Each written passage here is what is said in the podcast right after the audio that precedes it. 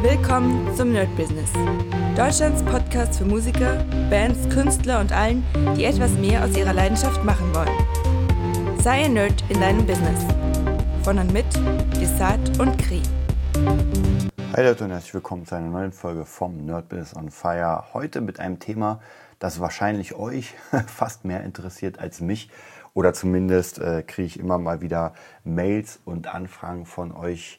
Ähm, oder wobei es ist eigentlich keine Frage. Es ist so ein bisschen dieses Ding, das hatten wir schon ein paar Mal und man kann natürlich sehr, sehr viele Folgen damit füllen. Und zwar, ob es nicht unfair ist, wenn man mit dem goldenen Löffel geboren wird oder praktisch einfach ähm, ja, den goldenen Löffel erhält von seinen Eltern oder von irgendwelchen. Ich habe letztens sogar etwas gelesen darüber. Ich kann, kann mich nicht mehr hundertprozentig erinnern, aber es ging darum, dass irgendwie sehr viel vererbt wird, dass praktisch mehrere Generationen etwas erschaffen haben. Und dann hat man natürlich das Glück, wenn man da reingeboren wird, wenn die Generationen davor irgendwie, weiß nicht, fünf Häuser oder sechs Häuser oder acht Häuser oder 20 Häuser und Hektar Land und weiß was ich. Und wenn man praktisch das vererbt bekommt, dann muss man theoretisch nichts tun und kriegt dann dafür praktisch das Geld und ja, lebt davon.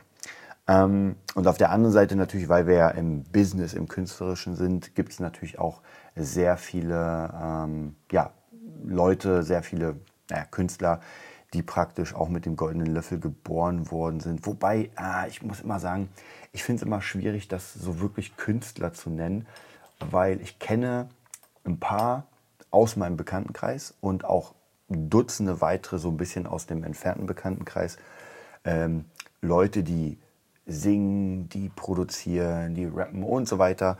Und das sind halt Einige davon haben einfach sehr reiche Eltern oder eine sehr reiche Familie, die ihnen sagt, ey, mach mal einfach dein Ding, du kriegst hier, keine Ahnung, 2000 Euro pro Monat äh, überwiesen, weil wir es haben und mach mal.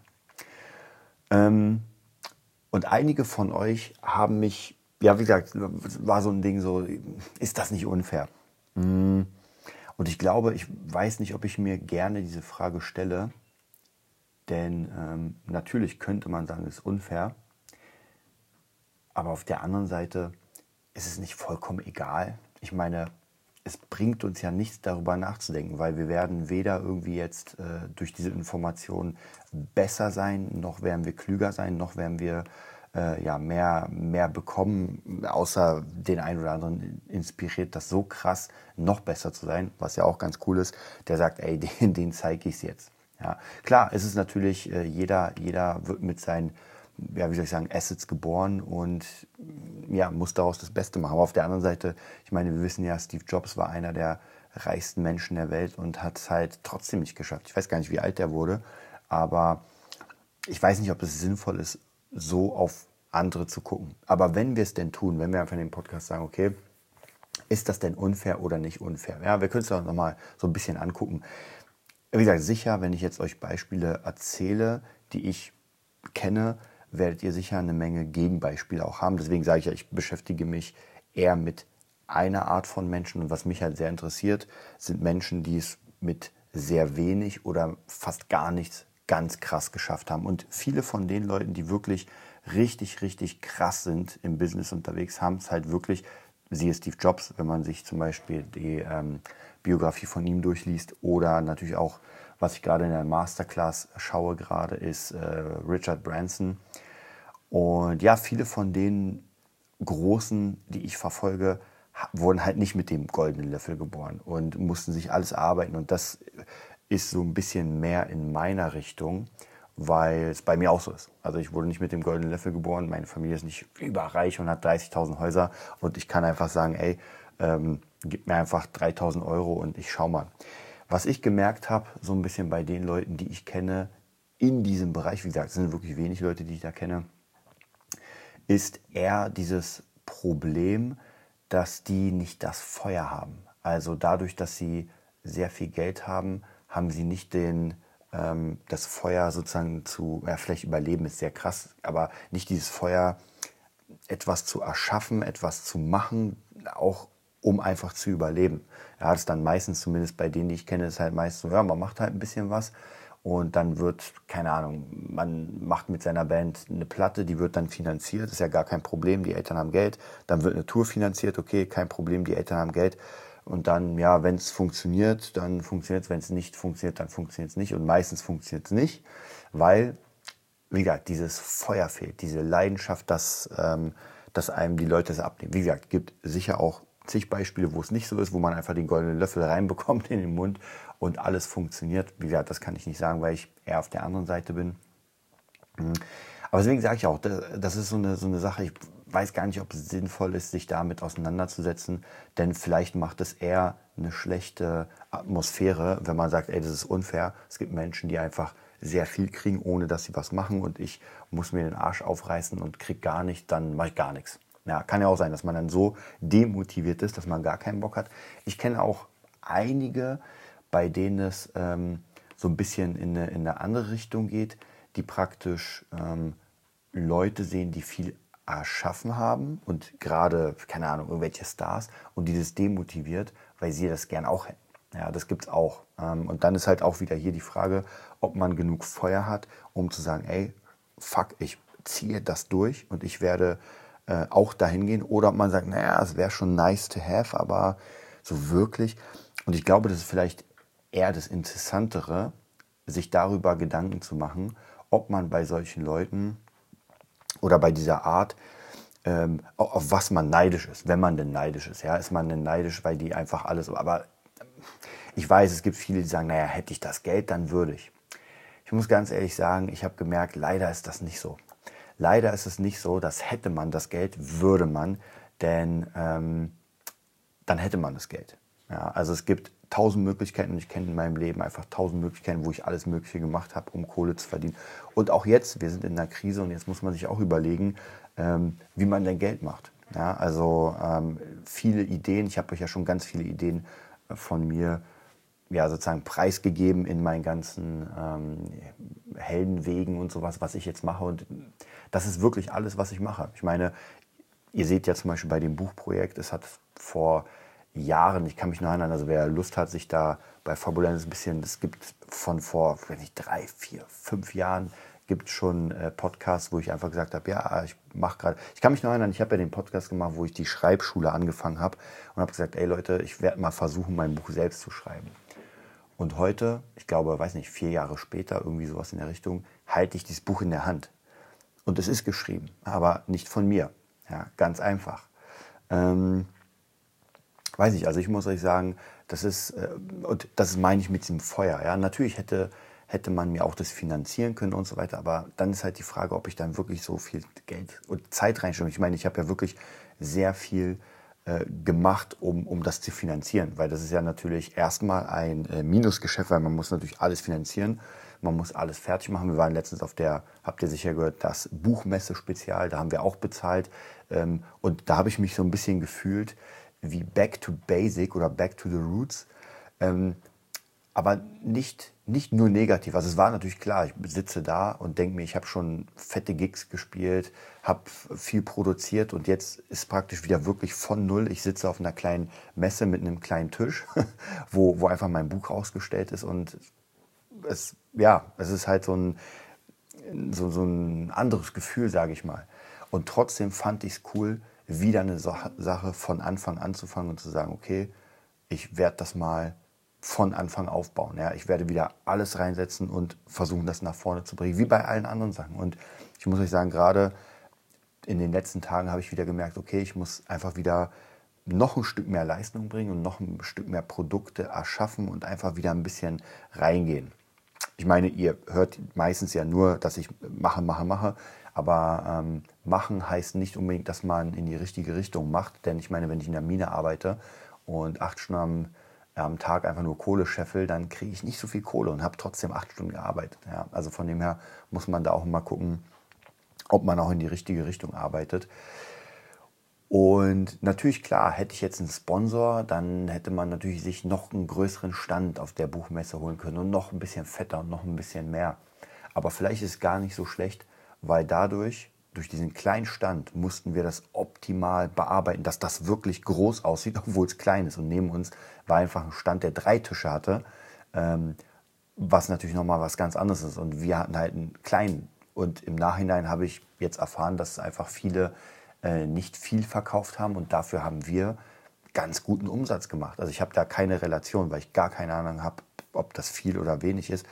Aber ich fand schon sehr cool zu hören, dass wir wirklich einen guten Umsatz gemacht haben. Und natürlich war es wieder so ein bisschen dieses Verkaufsmäßige, werdet ihr auch im, im Special da hören. Aber ich bin natürlich dann zu den Leuten hingegangen, habe ihnen gesagt, ey, hast du Lust reinzuhören? Äh, willst du dir das angucken? Also wirklich aktiv reingegangen, weil ich unbedingt wollte, dass jemand mein Buch kauft. Und ich muss euch sagen, wenn dann jemand das Buch gekauft hat, dann war ich einfach überglücklich. Also es hat mich einfach unglaublich gefreut, dass diese Person jetzt diese Geschichte lesen wird. Und ich weiß nicht, ob, wenn man alles bekommt, ob man dieses Gefühl ähm, auch erlebt.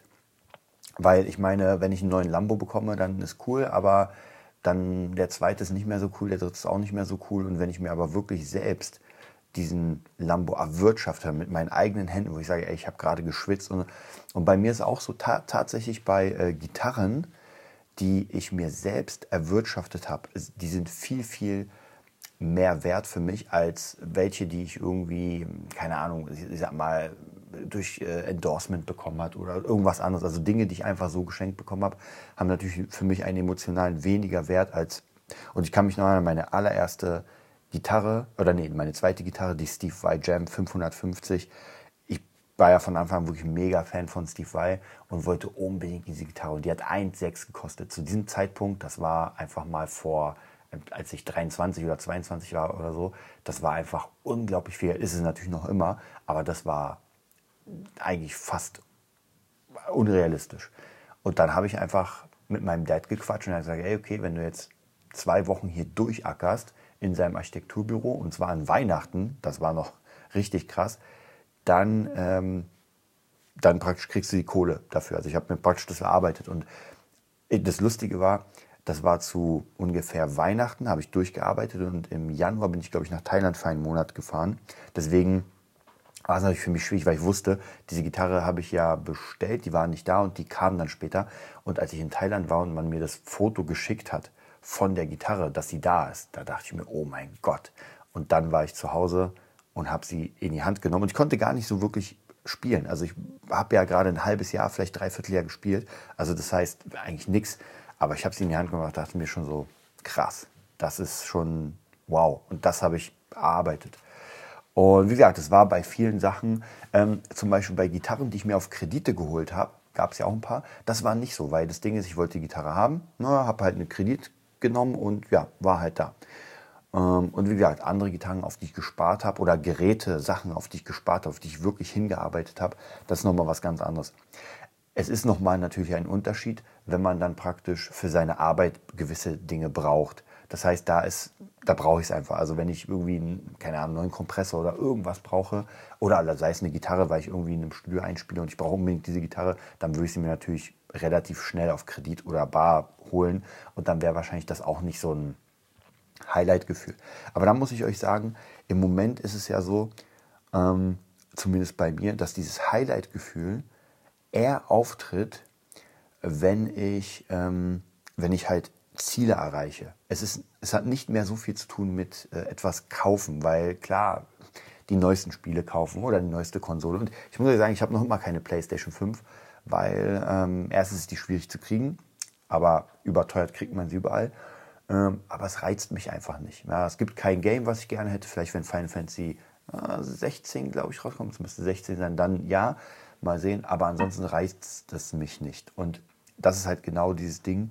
Im Moment sind eher Sachen, die ich nicht kaufen kann, sondern die ich eher nur erreichen kann.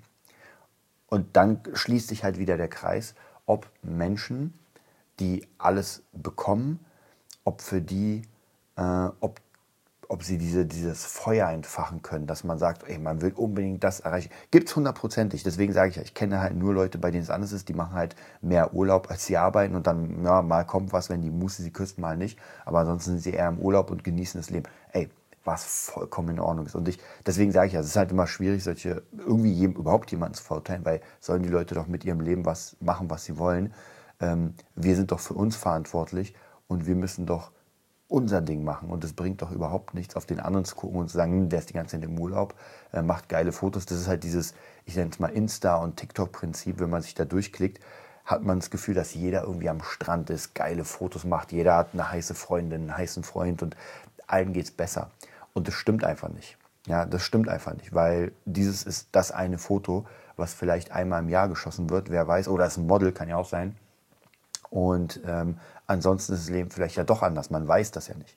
Also deswegen mein Tipp an euch, gerade bei dieser Situation, macht mal die Scheuklappen drauf und guckt mal nicht auf diese Leute lasst euch auch nicht, ähm, ja, vielleicht habt ihr auch Glück und da ist jemand, der einfach genau so ist, sehr viel Geld hat und vielleicht hilft er euch ja. ja? Vielleicht sagt ihr, ey, ich habe eine krasse Idee, ich habe ein Buch geschrieben, ich habe eine CD gemacht und will das gerne. Hm, hm, hm. Hast vielleicht Lust mit mir, mich zu finanzieren, mir zu helfen und ey, das kann ja auch cool sein, dass die Person sagt, ey, weißt du was, ich habe so viel Geld, ich weiß gar nicht, was ich damit machen soll.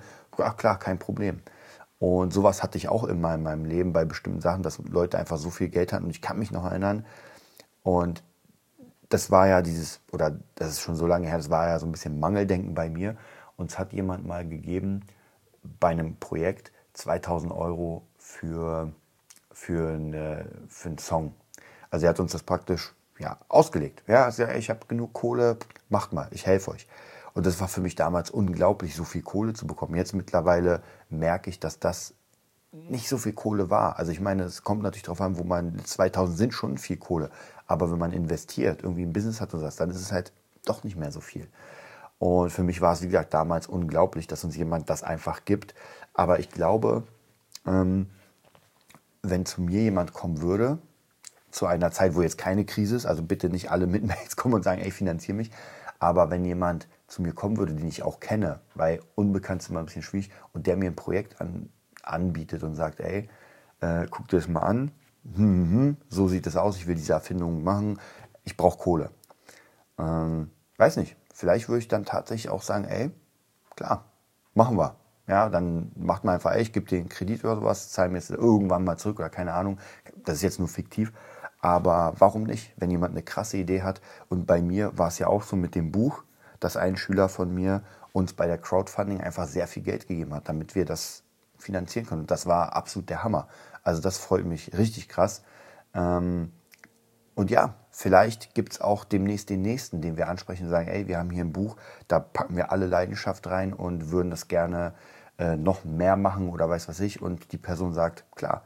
Und ich habe ja diese Masterclass von Richard Branson gerade gesehen und auch von diesen ganzen so allgemeinen Masterclass von diesen krassen Businessleuten. Und ich glaube schon, wenn man den Richard Branson kennt, ja, wenn man wirklich ihn kennt und man zu ihm geht und sagt, ey, weißt du was, ich habe hier ein Buch und ich würde es gern, keine Ahnung, ich würde gerne eine Serie machen oder ich würde gern irgendwas. Ich glaube, der würde sich das anhören. Und wenn man jetzt nicht total der Fischkopf ist und wirklich ihm realistisch erklärt, was man da hat, ich glaube, solche Leute sind die Ersten, die dann sagen, weißt du was, das machen wir zusammen. Und ich weiß nicht, ob ich euch das erzählt habe. Nochmal eine kleine Anekdote am Ende. Das ist eine Geschichte von den Ehrlich Brothers. Und das habe ich letztens mit, äh, mit Henry ein bisschen bequatscht, weil der das auch gehört hat. Und ich weiß gar nicht, ob ich es mit euch bequatscht habe. Wenn ja, dann kriegt ihr einfach die Story nochmal.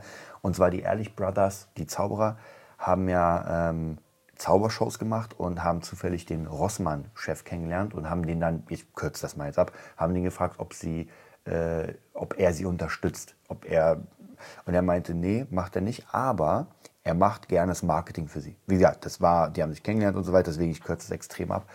Und er hat gesagt, okay, ich mache das Marketing und hat dann praktisch, die haben einen riesen Kredit aufgenommen, um ihre Show zu machen. Also es ist ein riesiges, ähm, ein unglaubliches äh, Risiko. Und haben dann praktisch ähm, das Marketing von dem Chef von Rossmann bekommen und der hat praktisch die Hälfte oder wahrscheinlich alle Karten aufgekauft für Rossmann-Angestellte. Das heißt, in den ersten Ehrlich Brothers Shows waren einfach nur Rossmann-Angestellte. Aber dafür halt in den krassesten Hallen und die konnten natürlich DVDs und Videos machen und das sah natürlich hammermäßig aus.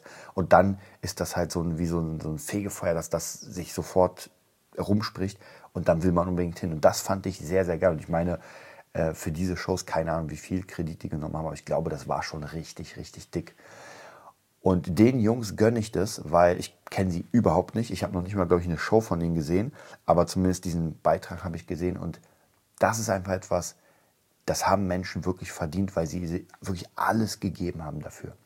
Und deswegen sage ich, ich glaube, wenn man wirklich an sein Projekt ohne Ende glaubt und alles gibt, dann hat das auf jeden Fall Potenzial. Und wenn man es nicht tut, wenn man sagt, naja, wenn es halt nicht funktioniert nach zwei Jahren, dann halt nicht, naja, dann vielleicht ist, ist, ist, ist es dann nicht das. Ja, kann ja auch sein. Und ich kann euch aber sagen, Fabulensis zumindest wird mein Leben lang werde ich an dem Ding arbeiten. Das ist einfach mein, ähm, mein Herzensprojekt. Ich habe da mega Bock drauf, einfach weiter zu erfinden, zu zeichnen, zu machen, Trailer zu machen, Hörbücher zu machen. Und für mich ist das dazu, wenn ich das jemandem präsentieren kann. Und ich habe euch erzählt, auf der Buchmesse hat wirklich jeder gesagt bei den Hörbüchern, wow, dann äh, haut es mich echt um. Weil alleine erstmal die Leute, die mit mir daran arbeiten, das ist ja auch ein Riesenlob an die, dass man sagt, ey, krasse Stimme, krasse Effekte, äh, krasser Soundtrack. Das ist einfach für uns alle äh, hammergeil. Und deswegen machen wir ja die Cinematic Sound Production. Und das kriegt ihr dann nächstes Mal. Also ich wünsche euch ein mega, eine mega geile Woche und bis bald. Das war die neueste Folge vom Nerd Business Podcast. Wir hoffen, es hat dir gefallen und bitten dich darum, uns eine 5-Sterne-Bewertung bei iTunes zu geben. Vier Sterne werden bei iTunes schon abgestraft. Also gib dem Podcast bitte die 5-Sterne-Bewertung und teile uns auf Facebook, Instagram und schicke ihn an deine Freunde. Wir leben davon, dass du uns hilfst, unsere Message zu verbreiten. Wir danken dir vom ganzen Herzen dafür. Abonnier den Podcast, teile ihn mit deinen Freunden und wir hören uns in der nächsten Folge, wenn es wieder heißt, bist du ein Nerd in deinem Business? Nerd Business.